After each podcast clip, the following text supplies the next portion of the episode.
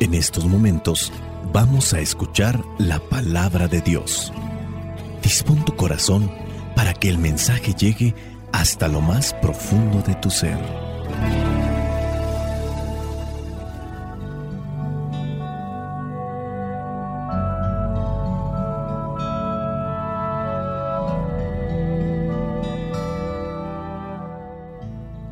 El Evangelio que la iglesia nos presenta para el día de hoy corresponde a Mateo capítulo 13, versículos del 24 al 30. Dice así, Jesús les contó esta otra parábola. Sucede con el reino de los cielos como con un hombre que sembró buena semilla en su campo, pero cuando todos estaban durmiendo, llegó un enemigo sembró mala hierba entre el trigo y se fue. Cuando el trigo creció y se formó la espiga, apareció también la mala hierba. Entonces los trabajadores fueron a decirle al dueño, Señor, si la semilla que sembró usted en el campo era buena, ¿de dónde ha salido la mala hierba? El dueño les dijo, algún enemigo ha hecho esto. Los trabajadores le preguntaron, ¿quiere usted que vayamos a arrancar la mala hierba? Pero él les dijo, no, porque al arrancar la mala hierba pueden arrancar también el trigo. Lo mejor es dejarlos crecer juntos hasta la cosecha. Entonces mandaré a los que han de recogerla que recojan primero la mala hierba y la aten en manojos para quemarla y después guarden el trigo en mi granero. Palabra de Dios. Te alabamos, Señor. Señor Jesucristo, nuestro divino Salvador. Gracias te damos por tu infinito amor te escuchamos en la palabra, te recibimos y adoramos en la Eucaristía, te servimos en los hermanos.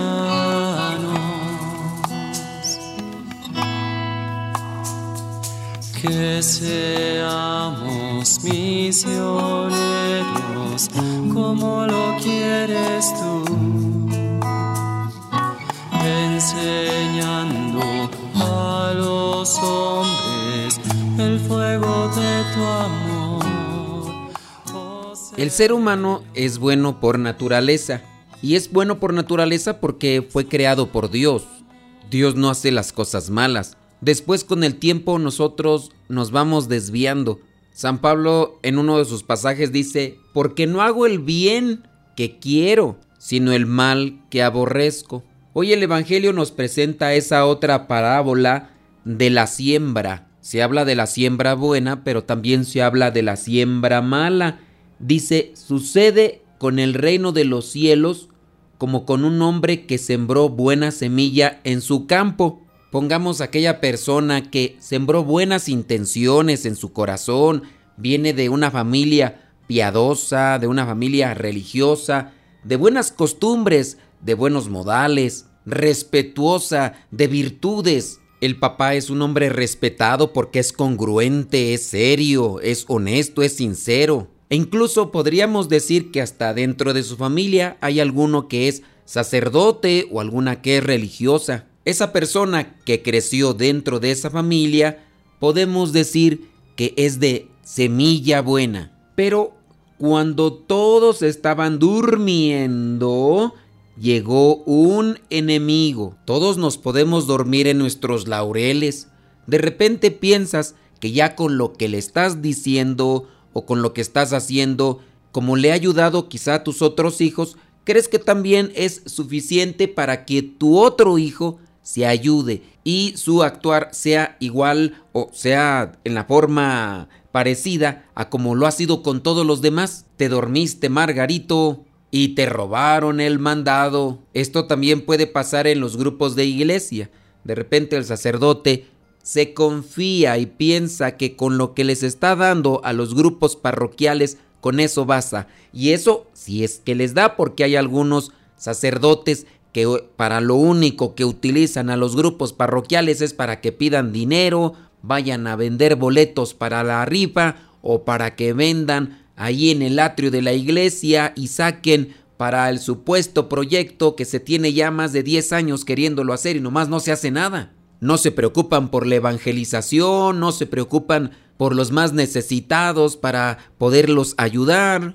Pero bueno, eso es harina de otro costal. Pongamos el ejemplo de aquel sacerdote que está preocupado por sus grupos, por sus fieles y les está dando continuamente cierto tipo de evangelización y se confía, no se actualiza, no se pone al tanto de las cosas que rodean el mundo, no se pone al tanto de lo que comienza a ser una amenaza para los jóvenes, porque los jóvenes ya no son como antes, no les da actualización, no les da catequesis, no les da evangelización. Se durmió el padrecito o se durmió el padre de familia, pensaba que la tenía toda ganada, pero llegó el enemigo cuando estaban dormidos y sembró, sembró hierba en el trigo y se fue.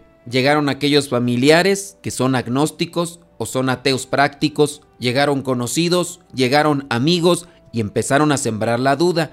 O este mismo muchachito tuvo que ir a estudiar a la ciudad, se empezó a involucrar con maestros, con jóvenes que no conocía, pero ahora le tienen otra propuesta. Y como usted no les enseñó a discernir, solamente les enseñó a memorizar oraciones, les enseñó a memorizar mandamientos, le enseñó a memorizar, pero no a discernir, a tener un criterio para saberse cuidar. Se durmió y estando en la universidad, estos jovencitos comienzan a agarrar ideas y comienzan a cambiar su pensamiento. Ese muchachito, esa muchachita que estaban incluso ahí en el grupo juvenil o eran monaguillos, llegan de repente, después de haber estado estudiando muy cambiados, con otra actitud, más rebelde, rezongona.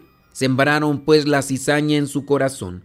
Dice el versículo 26, cuando el trigo creció y se formó la espiga, apareció también la mala hierba. ¿Cuándo es cuando comienzan los problemas con los jovencitos? En la adolescencia. Cuando son niños, pues no se nota mucho, pero cuando ya están en la adolescencia para brincar a la juventud, comienza la rezongadera, comienza la criticadera, comienza la rebeldía. Y entonces es ahí cuando en algunas ocasiones los papás comienzan a darse cuenta que ahí hay algo que no ajusta con lo que supuestamente estaban enseñando. Y es también ahí donde el sacerdote podría darse cuenta que en el grupo juvenil hay algo que ya no está funcionando porque están haciendo las cosas solamente por cumplir, pero no están haciéndolas por amor o por servicio. Comienza la rebeldía. Y habrá por ahí alguien que se dé cuenta, dice el versículo 27. Entonces los trabajadores se fueron a decirle al dueño, Señor, si la semilla que sembró usted en el campo era buena, ¿de dónde ha salido la mala hierba? Así como los comentarios, ¿verdad?, de aquellas familias que de repente, oye, pero pues tú eras de los que siempre andaban rezando en los novenarios, ibas ahí a la hora santa, ibas ahí al grupo, y estabas en este grupo, estabas en aquel otro, no faltabas a misa, siempre estabas ahí presente, tú eras de la mesa directiva, de esto, del otro, de aquello. ¿Por qué tu hijo te salió de esa manera? Pues ¿qué pasó?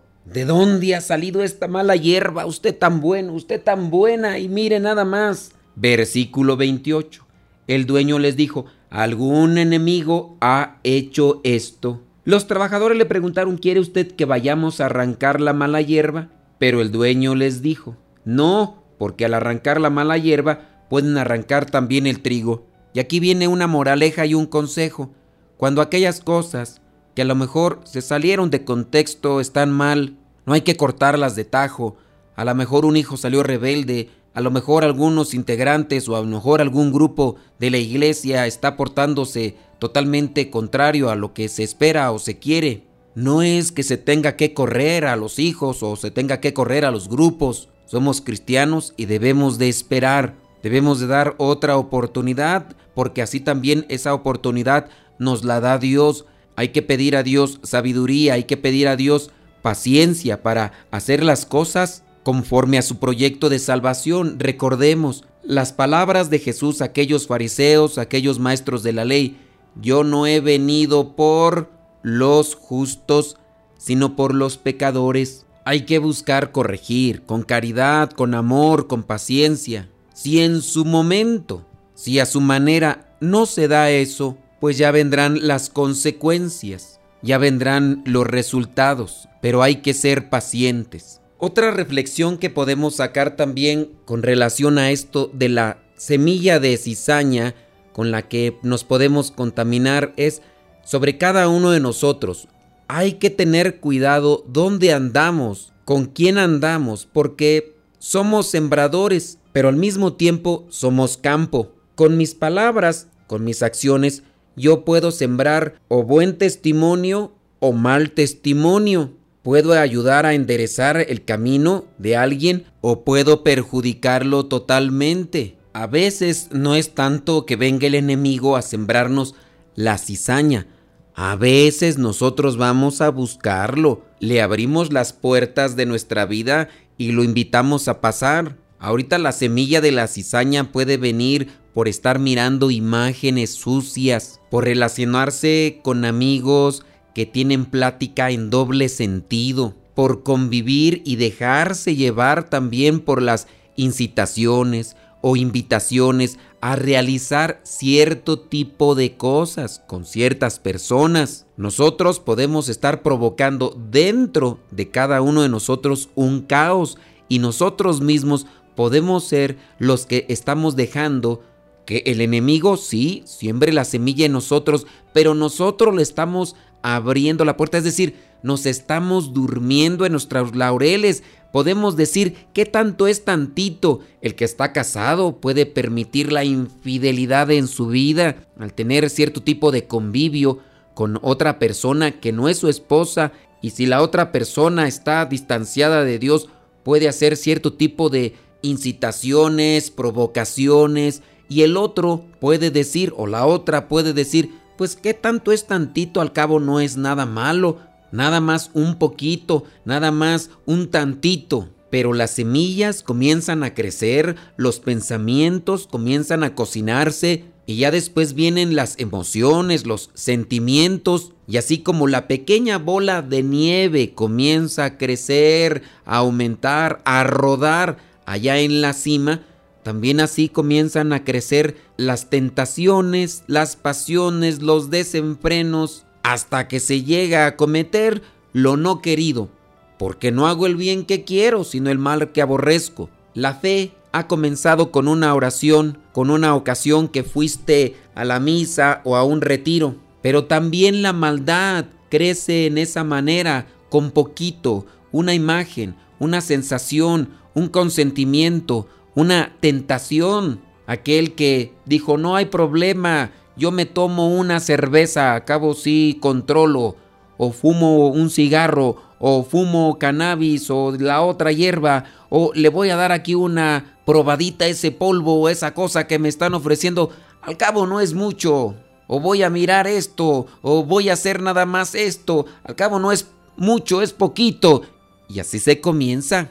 No hay que dormirnos, no hay que ser confiados, no hay que ser superficiales. Hay que buscar despertarnos, hay que buscar siempre la manera de sacudirnos las cosas malas que han llegado a nuestras vidas. Hay que ser perseverantes en el bien, hay que ser perseverantes en lo que purifica, en lo que fortalece, en lo que sustenta. Dios nos ama mucho y es misericordioso con nosotros. No dejemos pues que la amistad con el demonio, con el maligno, sea creciente. Hagamos un corte y tomemos mucha distancia de las cosas que nos han ensuciado, de los lugares, de las páginas y de las personas que nos han llevado al mal. Fortalezcámonos con la palabra y con su gracia, porque Dios quiere que nos mantengamos como buena semilla para dar buen fruto. Soy el Padre Modesto Lule de los misioneros servidores de la palabra. La bendición de Dios Todopoderoso, Padre, Hijo y Espíritu Santo, descienda sobre cada uno de ustedes y les acompañe siempre. Vayamos a vivir la palabra. Lámpara es tu palabra para mis pasos, luz en mi sendero.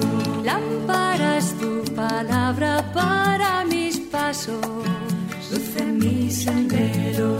Luz, tu palabra es la luz. Luz, tu palabra es la luz. Yo guardaré tus justos mandatos